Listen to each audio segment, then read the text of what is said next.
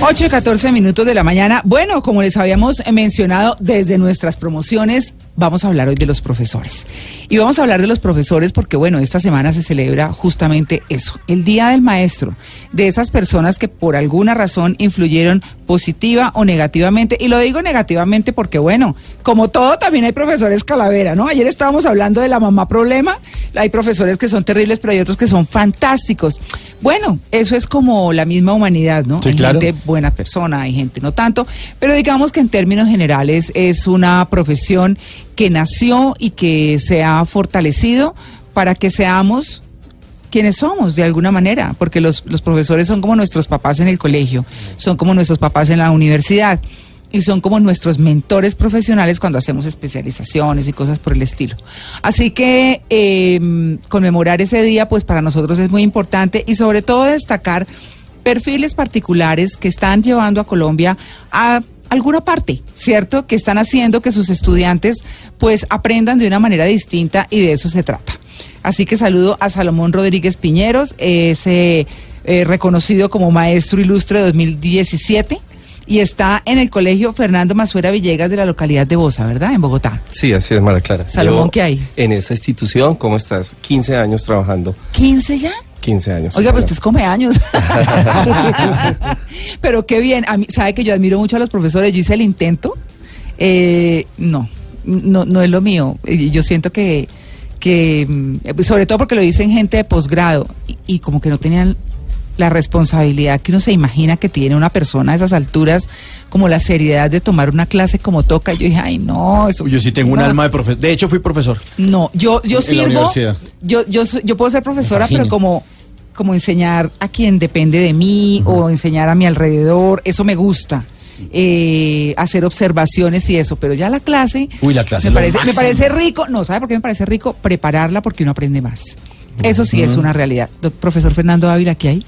Buenos días, ¿A usted ¿cómo están ustedes? Bien, a usted le toca Profe. ahorita más tardecito. Bueno, les voy a decir, porque yo antes estaba hablando del- de, de un profesor muy, muy querido que ya no está con nosotros, que tuvo en la Universidad de La Sabana, que fue el colega, que se llama Alfonso Forero. Alfonso Forero, Me lo recordó mi profe profesor Fernando de historia.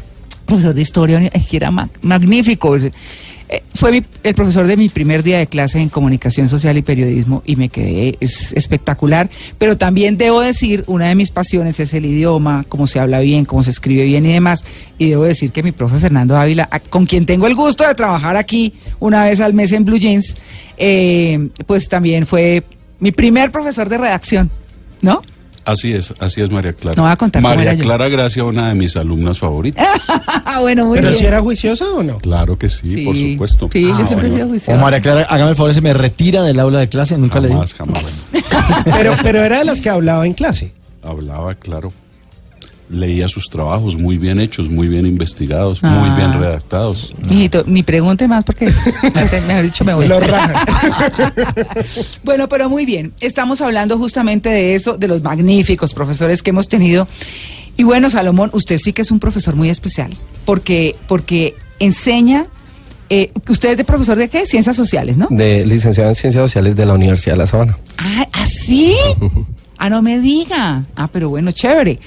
Y usted enseña su cátedra a través de la música, pero arrancando, ¿cómo es el orden de una clase suya? Sí, eh, nosotros trabajamos más por la línea de educación por portafolio, que eso es más como desarrollo de la autonomía, pero eh, las clases y los ejes temáticos de pronto son los mismos que cualquier maestro finalmente trabaja. Lo que sucede es que las canciones terminan, eh, llamémoslo así, adornando finalmente la clase, como proceso de entrada de un tema o como proceso de finalización de un tema. Entonces, si son derechos humanos, hay canciones que hablan de derechos humanos. Bueno, entonces hablemos de, de esas cátedras que usted, o de, o de esas líneas que usted maneja. Usted, eh, cuando dicta una clase, habla de clase de filosofía, de qué más. Eh, ciencias sociales. Tiene que ver con derechos humanos, por Correcto. ejemplo. Sí. Uno pensaría que usted es mamertoide, ¿no? Con todo respeto. Mm, No. No, pero bueno, no, lo digo pues con mucho cariño, ni me faltaba porque admiro muchísimo. Eh, eh, a, a quienes son profesores los admiro mucho realmente porque pues yo no, no tengo esa habilidad. Pero bueno, eh, cuando usted prepara una clase, usted empieza por su tema, la estructura y termina en una canción. Sí, ese puede ser uno de los caminos. Ese puede ser uno de los Pero caminos. también puede ser una canción como eje motivacional para abordar un tema. Si estamos trabajando por decir eh, feminismo, eh, estudios de género, hay canciones que también trabajan esa línea. Entonces pueden ser como a manera, le llamamos los maestros, a manera de conducta de entrada, eh, pero también lo trabajamos desde la línea de la producción de texto, porque es que una canción puede permitir que se hagan preguntas Claro. o le quitamos palabras a la letra y los muchachos en la medida que van escuchando van haciendo cohesión de texto. Entonces a nivel de español y a nivel de comunicación las canciones son un acervo impresionante para poder mejorar los procesos de escritura y lectura en los muchachos. ¿Qué logra este proceso en los muchachos? Eh, por lo menos que pierdan un poco ese imaginario que hay de la filosofía, de que es ahí algo para Sí. superdotados o para personas que eh, están Para metidas nerdos. en los libros, no, sino que se den cuenta que la filosofía está en la vida, en los problemas, en sus inquietudes, en sus gustos también. Eso pasa porque uno muchas veces en el colegio dice, es que me enseñaron una cantidad de cosas que no sirven para nada. La filosofía es muy importante. Es como quitarle el papel celofán al cerebro, Mm. a ver si empezamos a pensar un poquito. Correcto. Exactamente. Bueno, entonces ponemos un ejemplo. Puede ser. Bueno, empecemos entonces. ¿Qué enseñamos cuando terminamos una clase escuchando a Lila Down? Zapata se queda. ¿Qué, qué, qué, qué está enseñando usted ahí antes de poner la canción? Antes de poner la canción. Sí, eh, primero estamos hablando de una línea muy interesante por el lado de la identidad cultural latinoamericana. De hecho, ahí aparece Celso Piña, aparece Totó la Momposina, acompañando este, esta canción maravillosa. Pero igual estamos hablando de uno de los movimientos que, que se inicia en 1920 y es la Revolución Mexicana, como Sí. un movimiento agrario, como un movimiento de la defensa de los derechos de la tierra. Entonces, eh, em, Zapata se queda, es un homenaje precisamente a los líderes y a los caudillos de la revolución. Los zapatistas. Correcto. ¿no? Conocidos así más popularmente. Y usted lo explica cómo. O sea, usted parte de la historia y cómo lo aterriza para que los muchachos los enamore. Porque es que la historia es muy chévere cuando uno se la cuentan y cuando uno se la imagina y se ve películas y toda la cosa. Pero para aterrizar en la canción, ¿usted por qué pasos va? Eh, Por como- ejemplo, en este caso. Sí, eh, normal. Ent- Sí. Se empieza a hablar finalmente de- del aporte de la mujer en la revolución, de qué fue la revolución mexicana. Es una clase, incluso puede ser una clase magistral como la de cualquier maestro. Sí. Solamente que a la siguiente clase hay una tarea. Me escuchan la canción Zapata se queda de Lila Down. Eh, les llevo la letra, les quitamos fragmentos de la canción, hacemos cohesión de texto, terminamos abordando de pronto algunas cosas que aparecen ahí a nivel de personajes y terminamos ampliando. Entonces la, la- la canción, la verdad, para que me, me logren entender, es un pretexto. Es un no es el todo en la clase. Claro. Es un pretexto para abordar los ejes temáticos como tal. Como nos decía usted, es un empalme entre los ejes temáticos y la música. Correcto. Es una forma más rica de aprender. Mm, Por lo menos diferente. Bueno, aquí está la canción de la que estamos hablando, la revolución en México con los zapatistas aquí en eh, pues en la voz de Lila Down.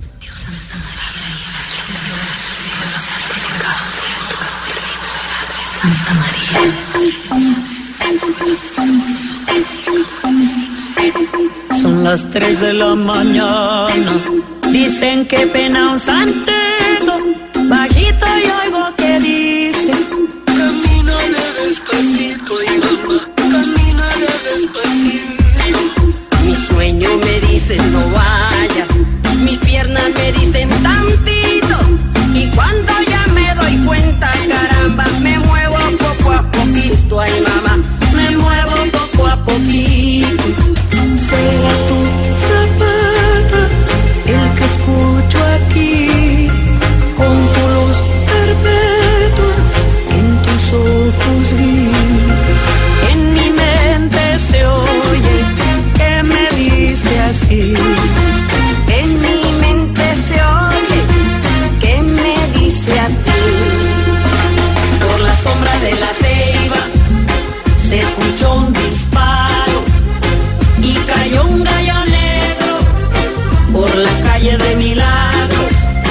Si tú dices que me quieres con el todo al todo y te vas tú conmigo, levantamos polvo. Ay, ay, ay, ay, cuando sueño contigo se dibuja el sereno por todo mi camino. Ay, ay, ay, ay. Cuando Por la sombra de la ceiba se escuchó un disparo. Y entonces está hablando de esa revolución, pero también invita a que si nos vamos juntos levantamos polvo. Correcto. O sea, La unidad. la unidad, ¿no? Bueno, todas esas interpretaciones ustedes tienen, me parece que usted tiene una gran responsabilidad ahí en cómo se enfoca y cómo se lleva al estudiante a pensar, eh, yo, no, yo no diría que correctamente, sino pensar de manera propia. Cada estudiante cómo, cómo discernir todo esto que, que llama un poco al... ¿A qué? ¿A la, a la, a la rebeldía? A la revolución. a la revolución. Pero desde el conocimiento. Desde Desde, el la filosofía, desde la lectura, desde la producción de texto a la que podemos llegar, hasta dónde nos pueden llevar nuestros escritos, hasta dónde me, me han llevado quizás también mis ponencias. Entonces es, un, es una invitación a que el país desde las armas ya no funciona, es Sí. desde el conocimiento y desde la vida como tal. Cla- claro, además eso está muy implícito en, en varios artistas mexicanos, digamos que no solo Lila Downs, sino eh, hay, hay un señor que a mí me parece magnífico, que es Rubén Albarrán, que es el vocalista de Café Tacuba, que sí, Ah. él tiene seguramente una tendencia un poco de izquierda, pero él aclara en muchas de sus canciones, incluso él tiene una charla TED en la que habla acerca de cómo la verdadera revolución del pensamiento está en los libros, está en la educación y las garantías que deberían prestar a los gobiernos de toda América Latina para, para que su gente se eduque. Lo que pasa es que pareciera, lo que pasa es que pareciera que a veces los gobiernos quisieran mantener a la gente ignorante para poderla manipular. Y tal vez creo que la gran gestión de hoy es hacer que todo el mundo conozca de todo para que tome sus propias decisiones, para que tenga su propio criterio, cualquiera que sea. Pero un profesor influye, un profesor que da una línea y empieza a enseñar ciertas cosas, pues obviamente eso es lo que el muchacho empieza a macear. Y uno muchas veces se encuentra con resultados eh, porque sé que usted ha sido profesor en colegios privados, de muchachos que estudian en colegios privados y resultan pensando distinto a, a- a la representación de lo que, o, o distinto a lo que significa su colegio, digamos, ¿cierto? Sí, yo trabajé muchos años en el Colegio Claretiano, eh, colegio religioso también. Afortunadamente también nos dan bastante autonomía, pero en últimas la, la visión del maestro de ciencias sociales es esa, enseñar a pensar críticamente y a- en- enseñar a pensar de una manera autónoma y responsable para la toma de decisiones de su proyecto de vida y para que entiendan de que la construcción del país finalmente la hacen a futuro nuestros niños y nuestros jóvenes. Nuestros jóvenes que son los que están hoy pues en formación Correcto. y que son los que necesitamos que sepan y estudien y conozcan y demás. Así que, pues bueno, Salomón, esto ha sido muy, muy interesante de verdad. eh, mirar este premio que usted obtuvo como el maestro ilustre y quién lo, pos- y quién lo propuso para, para, para ese premio. Sí, eh, yo mismo me propuse cinco, me propuse cinco veces. ¿Ah, sí? Sí, y la, eh, La la- quinta el adagio colombiano, el quinto, no, Sí. no hay quinto malo. No hay quinto Eh, malo, lo la curioso es que eh, tiene la categoría de, de gran maestro, que es, eh, lo ganó un compañero de la localidad de Suba, y también hay unas categorías que eh, una de ellas es el maestro ilustre. Entonces Claro. en este caso hubo esa nominación también por Bogotá. Eh, no obstante, eh, el mismo proyecto se envió al IDEP, que es un trabajo con la Universidad Nacional, y ahí ocupó el primer puesto en procesos de innovación e investigación educativa, que también fue muy, muy importante ese reconocimiento a nivel de Bogotá. ¿Y usted desde su clase tiene ahora bandas de música? Todo el tiempo los chicos me han escuchado, me han enseñado muchísimo. Sí. Eh, así como hay temas que yo trabajo y que son de, de la década un poco más viejita de la de nosotros. Sí. Porque si bien llevo 15 años en el colegio Fernando Mazuera, donde soy exalumno, en general la experiencia es de 27 años. Empecé muy jovencito a trabajar con niños veo. de básica primaria Claro. hasta universidad, que también he tenido la posibilidad. Pero los chicos me han enseñado de, de bongo botrarco, de lengua letra, de doctor Crápula, de Che Sudaca, de celtas cortos, de calle 13, todo el tiempo. No, Calle 13 Eh, que es bien contestataria. Hay un blog, se lo ubican muy fácil en Google so- sobre, lo conocen, lo ubican como Wix, pensar las músicas y en general son 150 canciones para trabajar distintos ejes temáticos desde grado sexto hasta grado 11.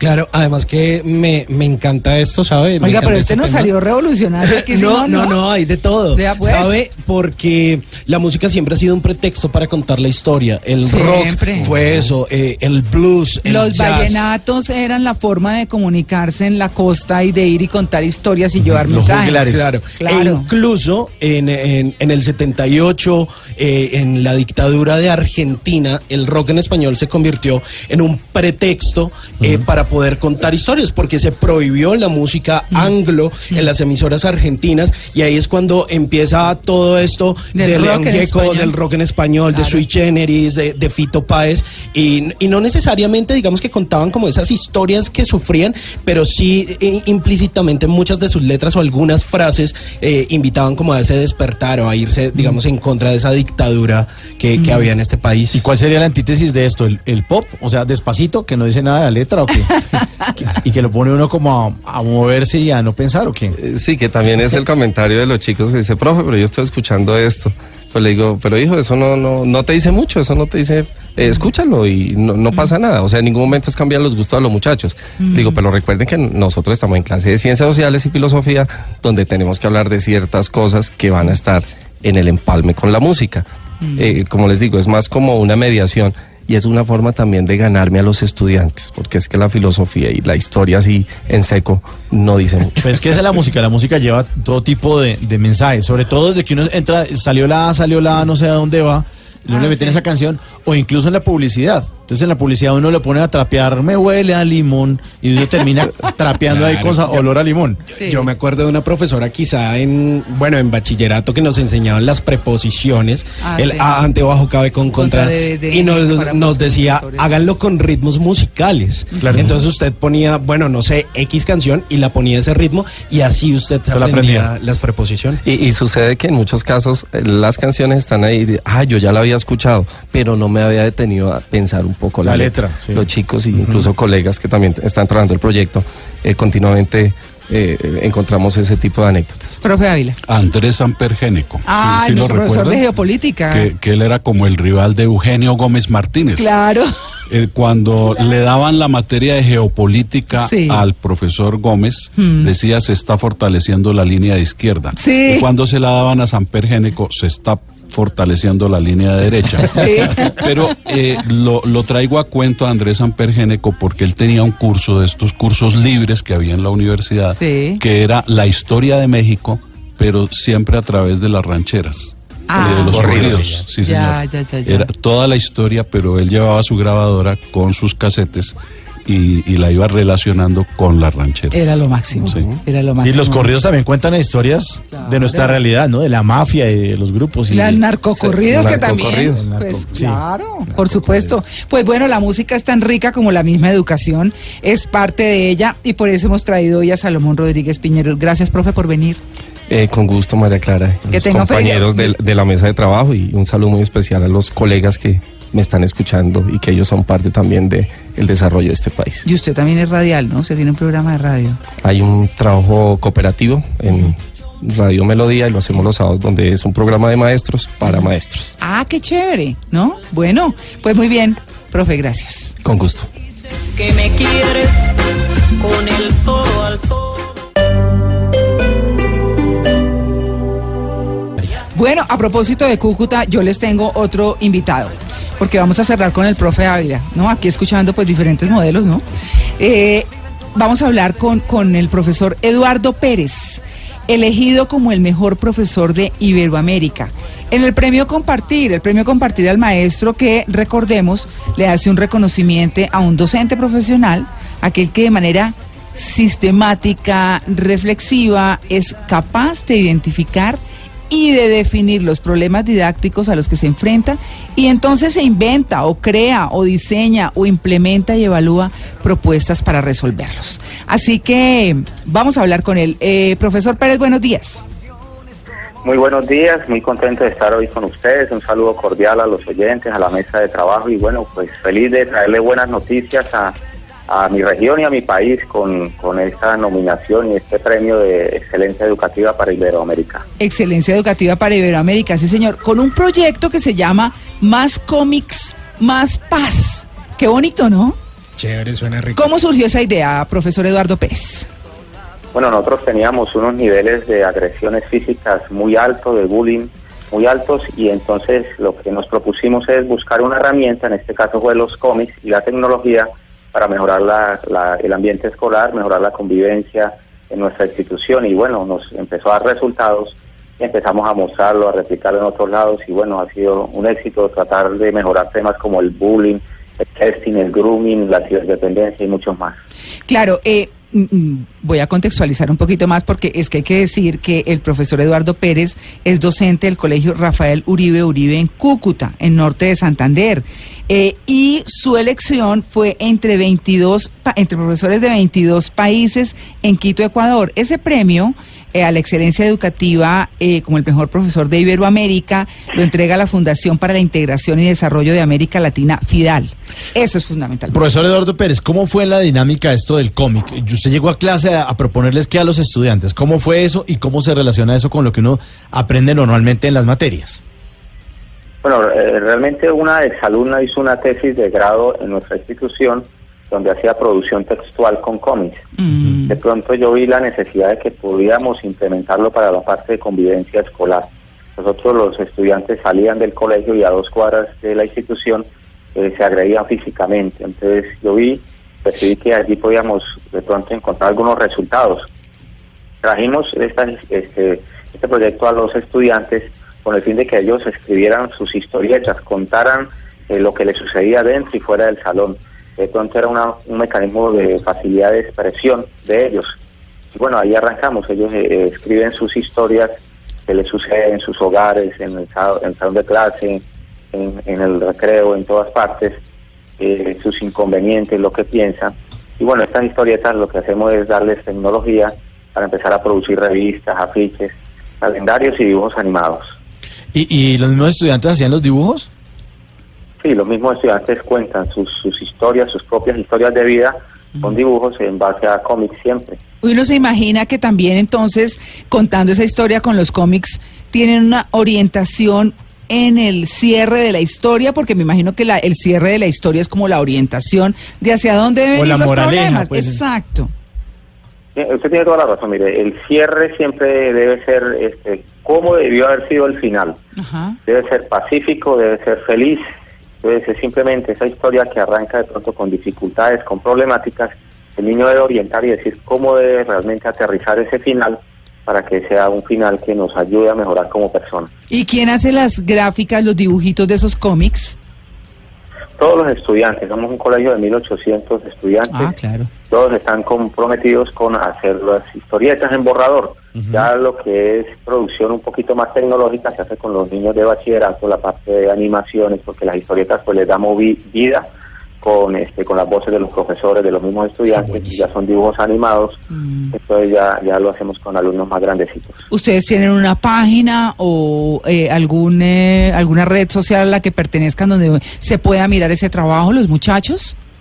Sí, claro, este el canal de YouTube Sí. nos pueden conseguir con el apellido del, del, del colegio, que es Uribe, entonces es Uribetix, Uribetix. Uribe, Uribe Tix, Tix. Como tecnología de la información. Uribe sí. Tix. Exactamente, Ajá. Uribe Tix pegado y así nos consiguen en el canal de YouTube. Ahí pueden ver, ver nuestras animaciones, nuestros videos y los proyectos que realizamos en, en el colegio. Profesor, y entonces los alumnos empezaron a ver eso y empezaron a entender cómo se podían solucionar los conflictos como lo hacían los personajes de las historietas. Como lo dijo un, un día un niño eh, que tenía un exalumno que estaba en silla de ruedas y él pues, de pronto vivió tem- temáticas estos de bullying, eh, lo dijo de la siguiente manera, los problemas se pueden solucionar tan fácil como en una historieta de papel. Eso es lo que podemos eh, venderle a los estudiantes, que, que haciendo prevención y promoción lograremos mejores resultados en las instituciones. Bueno, qué bien, ya saben, tienen que buscar en YouTube Uribetix, ¿no? De tecnologías de la información. Ah, aquí que está. es, claro, que es. Ah, ¿usted ya lo encontró? Aquí estoy viendo varios de los contenidos que están haciendo ellos, tienen cómics y además de eso, pues varias de las actividades que hacen en el colegio. Bueno, importantísimo, así que ya saben, tenemos eh, no solamente eh, a un eh, profesor que es premio compartir, que fue el eh, profesor Salomón, que fue el que se acabó de ir, sino también eh, al profesor Eduardo Pérez, que es el mejor profesor de Iberoamérica elegido este año. Muchas gracias, profesor Pérez. No, muchas gracias a ustedes y bueno, decirles que estamos haciendo muy bien la tarea los profesores aquí en Colombia, nos Sí, estamos señor. destacando y queremos seguir en ese rumbo. Muchas gracias. Bueno, muy bien.